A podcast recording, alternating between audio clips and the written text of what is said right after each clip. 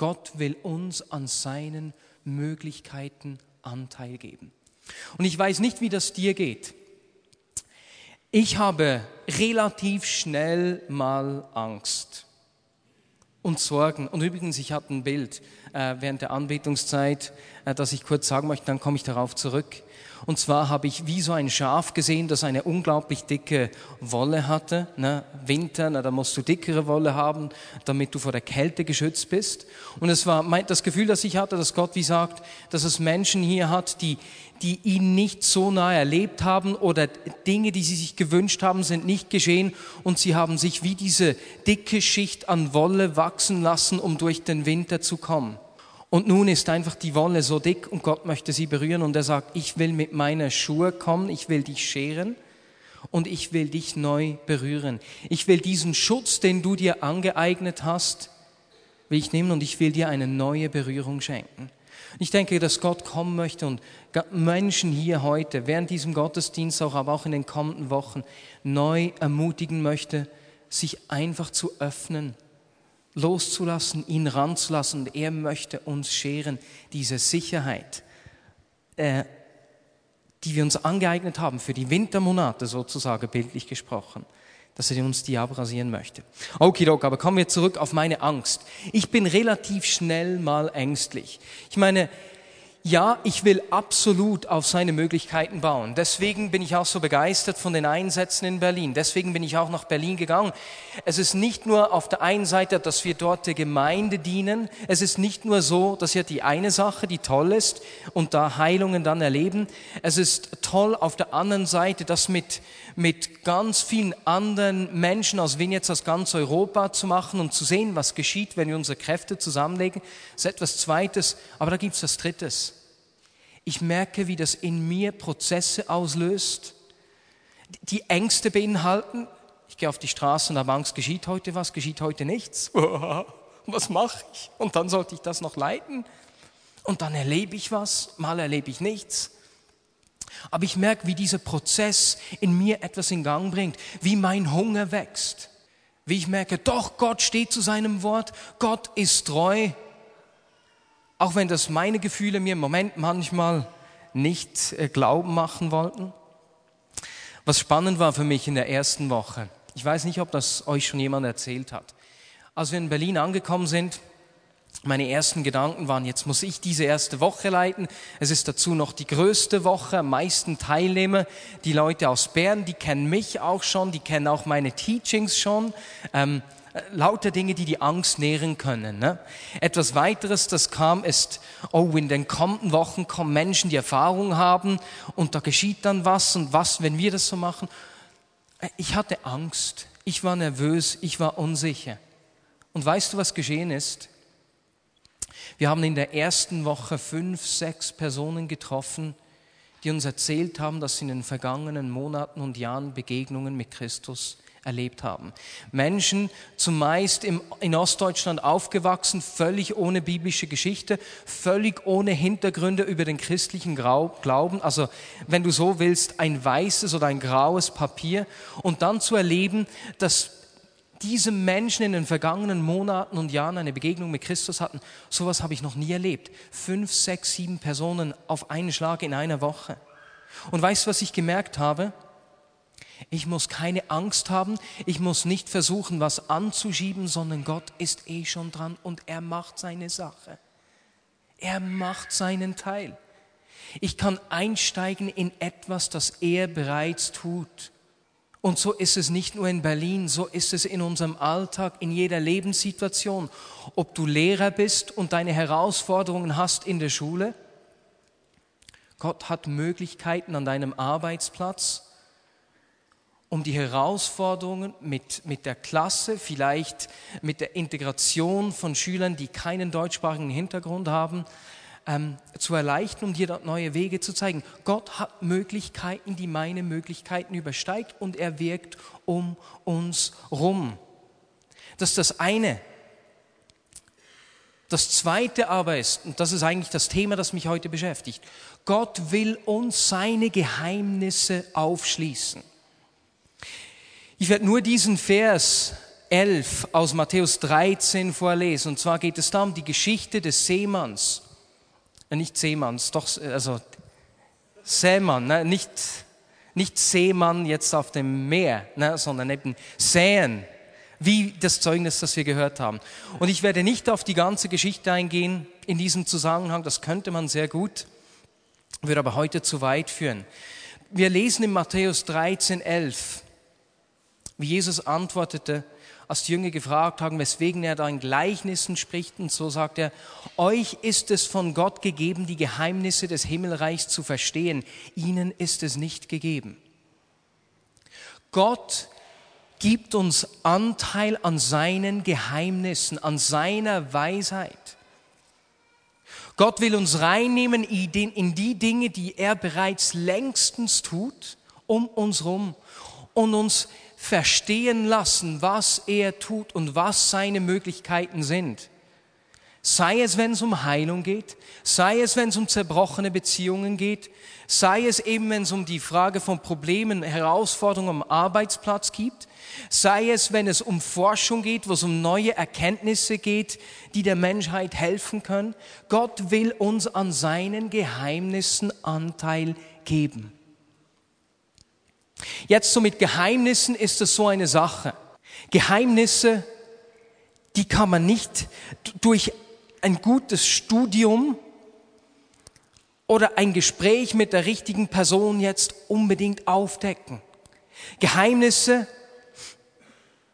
das kannst du nicht selbst entdecken. Ein Geheimnis muss dir aufgedeckt werden. Ich habe immer versucht in der Familie, wenn da jemand ein Geheimnis hatte, zum Beispiel, was ich zu Weihnachten kriegen würde, ne, das war so ein Geheimnis als Beispiel, das wollte ich immer rauskriegen. Und das hat nur eine Möglichkeit gegeben, das rauszukriegen. Ich musste entweder meine Mutter oder meinen Vater zum Sprechen bringen. Verstehst du? Ein Geheimnis kann ich nicht selbst entdecken, das muss mir gegeben werden. Gott will uns seine Geheimnisse offenbaren. Jetzt haben wir ein Problem. Wenn wir an Gott und seine Geheimnisse denken, was wir alle verstandesmäßig gut verstehen können oder erfassen können, ist, dass Gott viel größer ist, als wir uns das jemals vorstellen können. Dass seine Möglichkeiten unermesslich groß sind. Und ich glaube, dir geht's ebenso, dass wenn du, wenn du begeg Gott begegnest oder du erlebst etwas, löst das immer gleich wieder tausend Fragen auf. Eigentlich löst es mehr Fragen aus, als das Fragen beantwortet wurden. Geht es dir auch so? Darf ich mal sehen, wem das auch so geht? Und da haben wir ein Problem.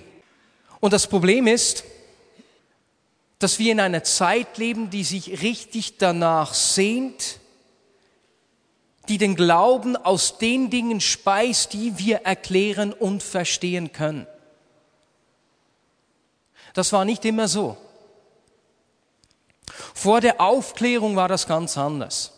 Da, wo wir heute unseren Glauben aus diesen Dingen ernähren, die wir verstehen können, die wir erfassen können, die wir in Worte auffassen können und uns das mysteriöse Geheimnisse, das Unerklärliche irgendwie bedroht, da war das vor der Aufklärung ganz anders. Wenn wir beispielsweise beten und es geschieht nichts, das verunsichert uns. Wenn ich auf die Straße gehe, das waren so, letzte Woche war das so, Freitag, Samstag war relativ schwierig, am Sonntag hat es dazu noch geregnet, dann konnten wir nicht rausgehen, sondern haben uns gut vorbereitet und ich wurde nervös und nervöser innerlich. Das verunsichert mich. Dinge, die ich nicht verstehen kann, wenn ich bete und es geschieht gleich nicht, es kommt nicht so, wie ich das erwarte, das verunsichert mich. Vor der Aufklärung haben sich die Menschen von den Dingen angezogen gefühlt, die man nicht erklären konnte. Was den Glauben der Menschen gespeist hat, das waren diese Mysterien.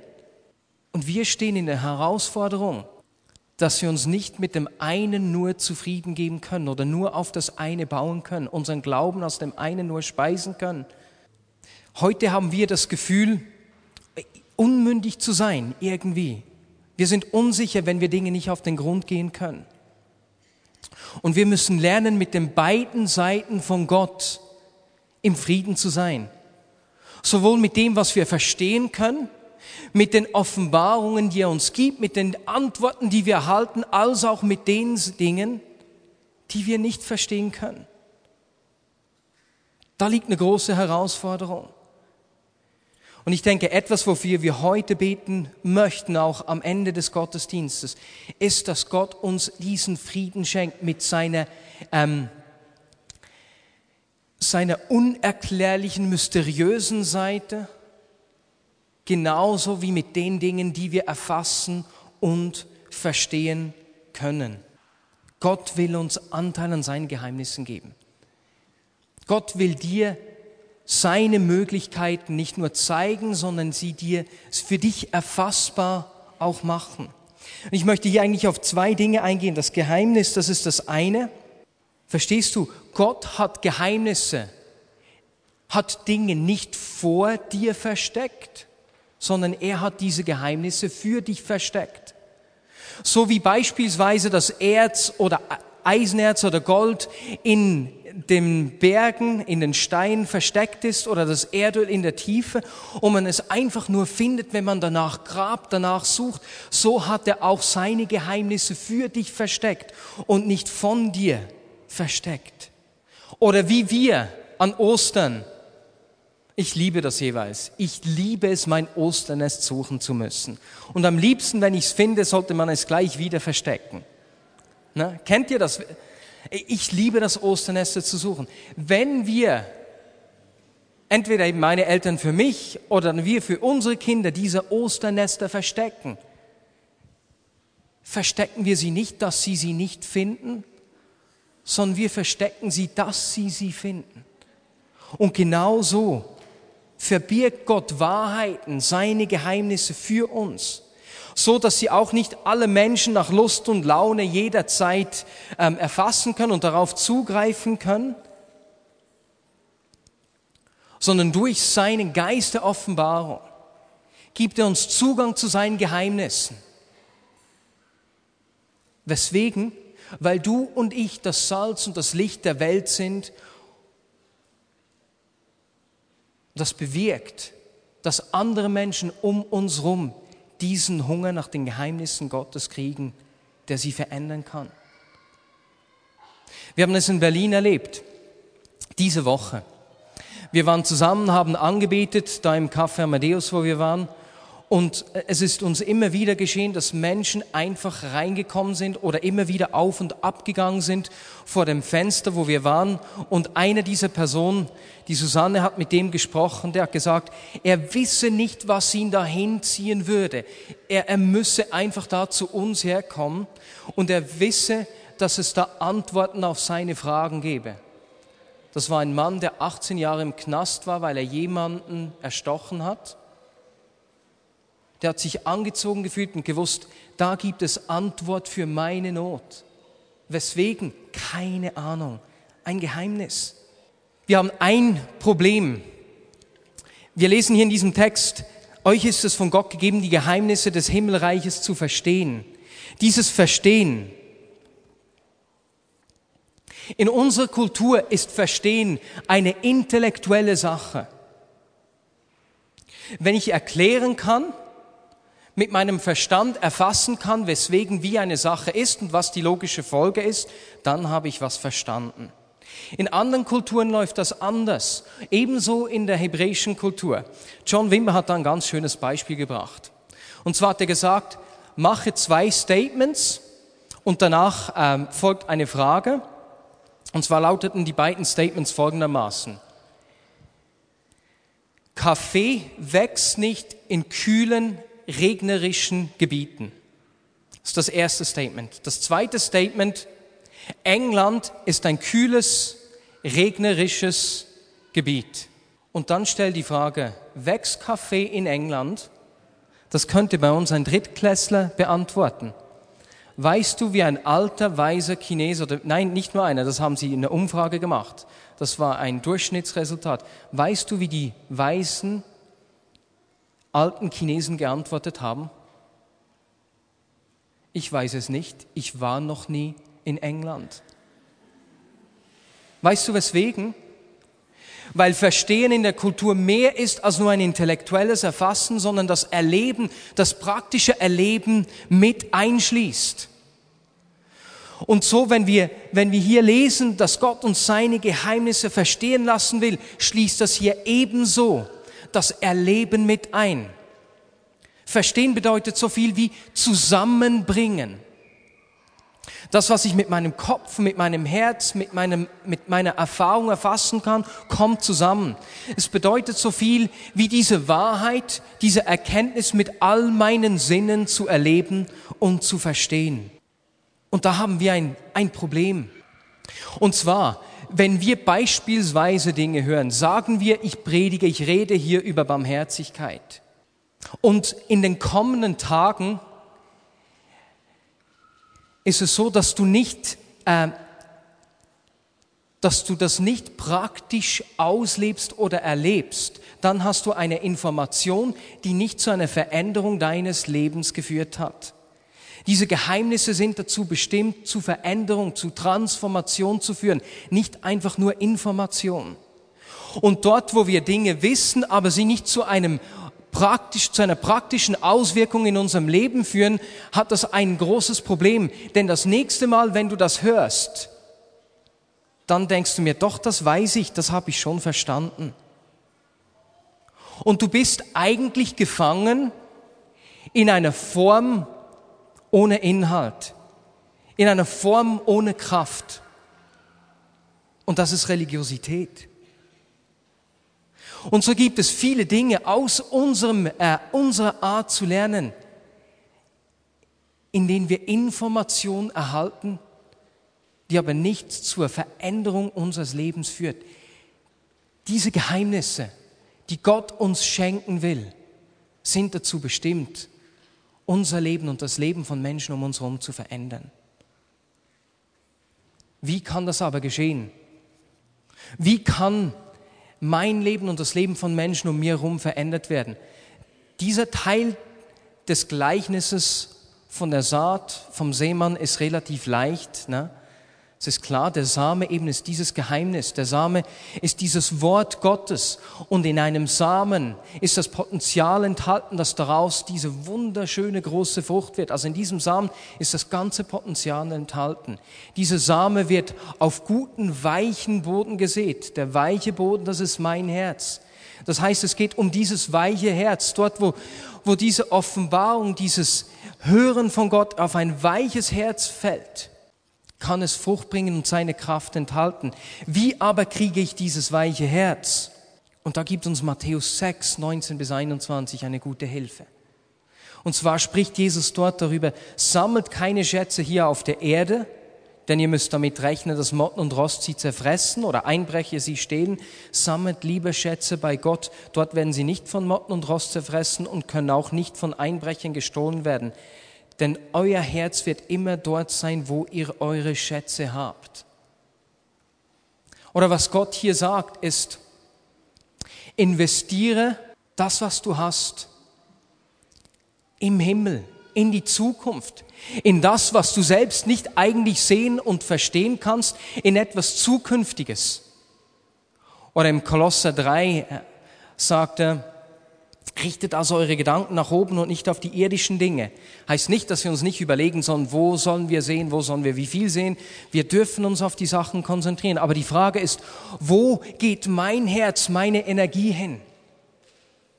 Und dort, wo ich die Entscheidung treffe, okay Gott,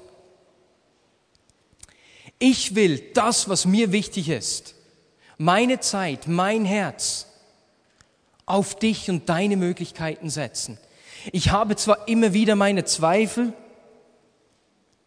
ich weiß nicht, ob es klappt. Meine Gefühle sagen mir oft, ach Mann, oh Mann, was geschieht jetzt? Wird Gott auch treu sein? Aber trotz meinen Gefühlen entscheide ich mich, ich will mein Herz auf deine Möglichkeiten setzen, auf das, was ich nicht sehen kann. Und er sagt, und dort werde ich dazu schauen dass du dieses weiche Herz kriegst, denn dein Herz wird immer dort sein, wo dein Schatz ist. Und ich wünsche mir eines für mein Leben. Mit allen Unsicherheiten, die ich immer wieder habe. mit allen Fragen, auf die ich keine Antwort habe. Ich will mein Herz auf seine Möglichkeiten setzen. Ich will auf der einen Seite darum ringen, mich mit dieser mysteriösen Seite von Gott zu versöhnen, mit dem, was ich nicht erklären kann, in Frieden zu kommen, um mich gleichzeitig ausstrecken nach mehr von ihm, nach mehr von dieser Erfahrung, äh, Offenbarung, um seine Geheimnisse kennenzulernen. Denn ich weiß, er hat die Antworten nicht nur für die Probleme, die hier in Bern vor 150 bis 125 Jahren geherrscht haben, sondern auch auf die Zeit heute. Gott hat Antworten nicht nur auf Probleme, die vor 125 Jahren hier in Bern ähm, geherrscht haben, sondern er sieht dich und hat Antworten für deine Lebenssituation. Und er begegnet dir dort, wo du stehst. Für mich war das so ermutigend letzten Montag. Ich habe geschildert, wie mich die Tage Freitag, Samstag und Sonntag etwas verunsichert haben. Am Montag hatten wir den besten Tag. Wir haben etwas gemacht, das nennt sich äh, vom Himmel hören, eine Kleingruppe nach Maß wird es auch geben in, äh, zu genau diesem Thema. Und zwar heißt es, dass wir Fotos, ausdrucksstarke Fotos aus dem Alltag aufgehängt haben an, einem, an einer Schnur. Menschen sind gekommen, haben sich gesetzt. Einer vom Team hat dann jeweils zwei bis drei Bilder ausgelesen und einfach mit diesen Bildern die Menschen ermutigt und einfach prophetische Wahrheit in die Leben der Menschen reingesprochen. Und am Montag hatten wir so viele Menschen, die sich das angehört haben und für die wir beten konnten wie noch nie. Weißt du, und für mich drei Tage zittern beim Bang, oh nein, und das neue Team ist hier und was, wenn die nichts erleben und Mari, was mache ich falsch? All diese menschlichen Gedanken. Und dann hatten wir am Montag diesen Klassetag. Und noch viel besser, es war noch eine persönliche Ermutigung von Gott an mich. Als wir losgegangen sind, wir kamen gerade in Köpenick ähm, zum Bahnhof, ging die Treppe hoch da beim Bahnhof. Und da sah ich einen Mann, einen jungen Mann, irgendwo in den Zwanzigern, der einfach so die, die Treppe hochgehumpelt ist und den einen Fuß eigentlich nicht mehr bewegen konnte, höchstens noch so, mehr nicht. Und es sah richtig schmerzhaft aus. Und dann auch auf dem, auf dem Bahnsteig nur so ein, das eine Bein nachgeschleift. Und seit ein Freund von mir gesagt hat, wenn immer ich jemanden mit Krücken, mit Bandagen, mit Hörgeräten oder so sehe, das ist immer ein grünes Licht zu beten. Seither sehe ich immer grüne Lichter, wenn ich Menschen sehe mit Krücken oder eben so offensichtlichen Dingen, bin ich auf diesen Mann zugegangen mit einem anderen Mann zusammen vor dem Einsatz, wir waren ja erst unterwegs zu unserem Einsatzort, habe ich angefragt, oi, das sieht ja schmerzhaft aus, was ist denn Ihnen geschehen? Der Mann sagte, er habe seit zwei, drei Tagen einfach richtige Schmerzen, könne sein Bein nicht mehr bewegen und er wisse auch nicht weswegen. Wir haben gefragt, ob wir für ihn beten dürften, haben für ihn gebetet. Zuerst gingen die Schmerzen leicht, wurden sie leicht besser, wir haben nochmals gebetet und dann waren sie beinahe ganz weg. Der Mann ist mit uns in den Zug eingestiegen. Wir haben ihm erklärt, dass Gott ihn liebt und dass es einfach ein Ausdruck der Liebe Gottes sei, dass Gott ihm zeigen wolle, dass er ihn liebt. Der Mann sagte zwar, gut, ich glaube nicht an Gott und deswegen fällt mir das schwer zu glauben, dass Gott mich geheilt haben soll. Ähm, sehr wahrscheinlich habt einfach ihr heilende Kräfte. Ne? Und als er aus dem Zug ausstieg, ist er ganz normal weggelaufen, ohne Probleme whatsoever. Das ist nicht hervorragend, das ist nicht wahnsinnig eine persönliche Ermutigung von Gott an mich. Es steht, Gottes Möglichkeiten sind größer als deine. Er ist um dich herum dauernd am Wirken. Er will dich brauchen, will dir seine Geheimnisse aufschließen und er begegnet dir dort am Ort, wo du stehst. Wenn du Angst hast und wenn du Zweifel hast, weißt du was, dieses Gefühl kenne ich sehr gut. Aber ich habe mich entschieden, auch dort, wo ich unsicher bin, auch dort, wo ich Selbstzweifel habe, ich entscheide mich, Jesus, ich will auf deine Möglichkeiten bauen. Und das ist Ausdruck des Glaubens. Nicht mein starkes Gefühl, dass ich mich im Moment sicher fühle wie ein Weltmeister, sondern dass ich trotz meiner Zweifel und meiner Unsicherheiten sage, und ich strecke mich aus. Eine letzte Geschichte, die wir diese Woche erlebt haben, und dann beginnen wir zu beten wir waren eben in diesem Park, wo wir das mit dem Hören vom Himmel gemacht haben. Und da sind zwei oder drei Frauen auf uns zugekommen, die gesagt haben, das ist richtig gut, dass ihr das macht. Denn das ist ein Park, wo einfach sonst viel Drogen gehandelt werden. Und das Team, das uns das Ganze beigebracht hat, hat gesagt, sie haben das in einem Park in Graz begonnen. Und als sie begonnen haben, es war auch ein Park, in dem Drogenhandel äh, in großem Stile betrieben wurde. Und einige Wochen nachdem sie da begonnen haben, hat der Handel mit Drogen dramatisch abgenommen. Einer der führenden Drogendealer wurde verhaftet und jetzt ist es einfach wieder ein richtig zugänglicher Park. Und weißt du, was uns eine Frau gesagt hat diese Woche? Eine Frau, die nichts mit dem Glauben am Hut hat, die einfach zu uns kam, für sich vom Himmel hören wollte. Sie sagte, es ist schon komisch, das ist ein Park, in dem immer Drogen gehandelt werden. Aber vor sieben Wochen hat sich das geändert. Seit sieben Wochen ist Ruhe in diesem Park eingekehrt.